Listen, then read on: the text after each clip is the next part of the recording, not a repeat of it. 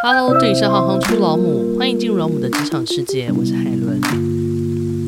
我是国际旅游行销老母 Aaron，我目前的工作是在美国一家专门服务于旅游产业的行销公关集团，担任资深客户经理跟专案监督的角色。那我主要就是服务世界各地的国家旅游局，在北美地区进行品牌建构跟整合行销策略推广。那请问一下，什么是旅游行销？需要的工具又是什么？嗯呃，旅游行销，如果我们用字面上来拆解的话呢，我们可以想象成做的事情就是行销相关的事情嘛。那就是比如说像是整合公关行销、公共关系、媒体关系，还有整个品牌策略的进行跟策划。那我们讲做的市场，因为刚刚讲到国际旅游行销，那为什么是国际呢？我们的操作的市场是国际化的。像我的话，我是。主要针对在美国的旅游市场跟加拿大的旅游市场，但是其实这最主要的之所以讲国际化，就是因为它是促进整个全球旅游观光产业的流动。比方说，你从美国到台湾去玩，或者是你从台湾到日本，那其实为什么这些人，为什么我们会想要做这个旅行这件事情呢？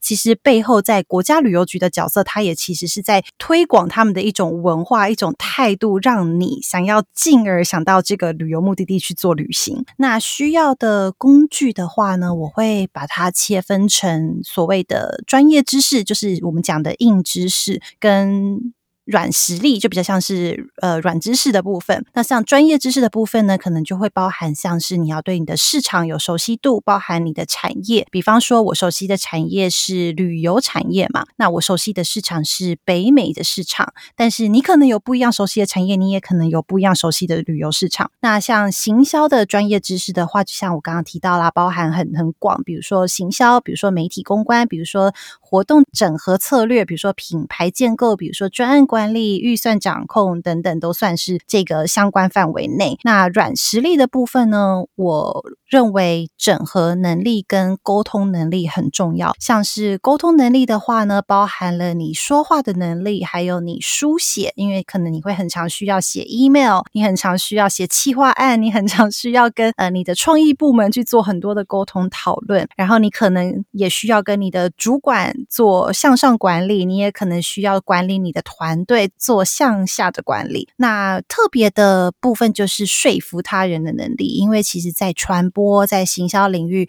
我们很常做的事情就是在说服别人。不管说就说服的对象是谁，客户也好，或是你的团队也好，那还有一个是我几乎每天都会用到的一个沟通能力是跨文化沟通。呃，比方说，如果你做的是像我刚刚讲到的，比如说比较偏向国际市场的话呢，你可能就会跟很多不同的文化的人相处，或是不同国籍的人一起共事，甚至是他是你的客户。那你觉得什么样个性特质的人适合从事这个行业？我觉得有几个特质，包含像好奇心，就是你会愿意去做得更好，你会愿意去用你的头脑去 brainstorming，去想 idea，去想方法去解决你现在所遇到的市场问题或是客户问题。还有就是灵敏敏捷，就是它比较像是你愿意接受各种变化，然后你也愿意保有弹性，还有愿意沟通吧。因为尤其是我刚刚提到好多个沟通的层面啊，还有包含像跨文化沟通，还有。可能就像是热爱学习呀、还有独立思考，我觉得这几个面向都是从事这个行业还蛮重要的一些人格特质。那请问一下，如果说对于旅游行销产业呃有兴趣的话，什么时候可以开始做准备？从学生时期就可以开始准备，就是比方说，如果你对于观光产业是很有兴趣的话呢，其实从学生时期也许就可以开始找像是实习啊，还有一些呃，在跟业界多一些接触的一个场合去介绍你自己，去争取一些工作。不管这个工作可能只是一个 part time 也好，或是像我刚刚讲实习，我觉得都是对未来的正职工作会有很大的帮助。还有一个就是。其实，如果对观光旅游产业有兴趣的话，在日常生活中，你想想，我们其实小时候，你可能就会出国旅行了。你可能或是正甚至在台湾本岛，或是在一个国家内旅行。其实，旅行是我们融合在生活当中，每天每一季，或者是。时不时的都会去做的一件事情，对不对？但是可能我们从来没有去想说，诶，为什么我会想要去旅行？为什么我会想去日本，而不是想去韩国？为什么我会选择台北，而不是选择台南？其实，当你有意识的去想这些自己的决策的时候，那其实就在帮助你做这个工作了，因为这代表说你已经对旅游、对文化、对观光这件事情已经开始用不一样的角度去认识。我觉得那就是一个开始了。那请问一下，旅游行销的工作场域，它可以是在什么样子的地方？蛮广的，比方说，举几个例子好了，比方说跟旅游跟观光相关的。产业链，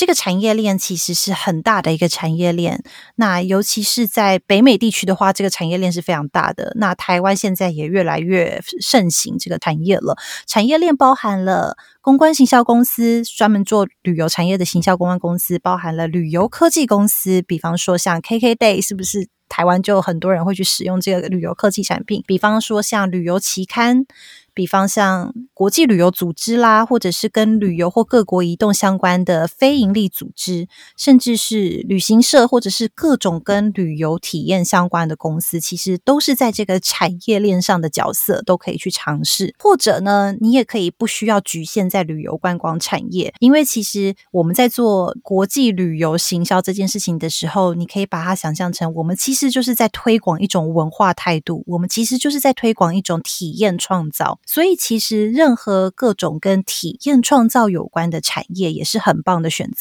比方说，像日常生活中的，你就算是做了一场活动、举办一场活动，或是开创一个产品，其实生活当中很多很多的事情都是一种体验创造。当你会创造体验，或者是会去帮忙推广文化、推广体验的时候，其实这样子的技能是可以运用在各个产业上面的。所以，也可以把它想象的很广。或者是你也可以自己创业。那你自己当初为什么要选择这个行业呢？我一直都是很喜欢文化艺术方面这部分的软性题材，包含像旅游也是一种呃生活态度，是一种文化体验。总体来说，它对我来讲就是一种推广态度的一件事情，推广体验的这件事情。当时又可以结合到我的专业技能，所以对我来说，这个工作是完全可以结合我的专业技能跟我所感兴趣的一些。呃，事物。那你自己当初是如何进入这个领域的嘞？当时在进入这个领域之前，我已经有一些工作经验，比方说像电视台记者，还有我当时也在洛杉矶的博物馆做呃公关行销的工作，所以等于是在专业能力上面已经是蛮符合这个行销这个角色了。但是当时确实对我来说，旅游产业是一个比较没接触过的产业。回到如何进入这个领域的话，我觉得其实是。进入一个产业或进入一个领域有三个决定点，一个就是你是否具有专业技能，比方说像旅游行销，顾名思义，你可能就要有行销公关的品牌背景嘛。第二个点是产业经验，我们讲到旅游这个部分，旅游就是一个产业，所以最好就是有旅游产业的经验。那第三个点就是市场经验，就是不管做什么工作，你要做的是哪里的市场。比方说我的话呢，我做的是北美地区的市场，所以最需要的跟最适合就是我要有北美。市场的经验。那回到当时我在进入这个领域的时候，我其实是有专业技能，我也有北美的市场经验。那我当时唯一缺乏的、比较不足的是旅游产业这个产业的部分。那我觉得，其实当你有刚我讲以上三个点，你如果有其中一个点、其中两个点的。那另外一个点其实是蛮相对可以去靠你的经验去补足的，所以这是我当时的状况，我觉得也可以分享给给听众朋友。谢谢 Aaron，谢谢你们的支持和鼓励，我是海伦，我们下次见。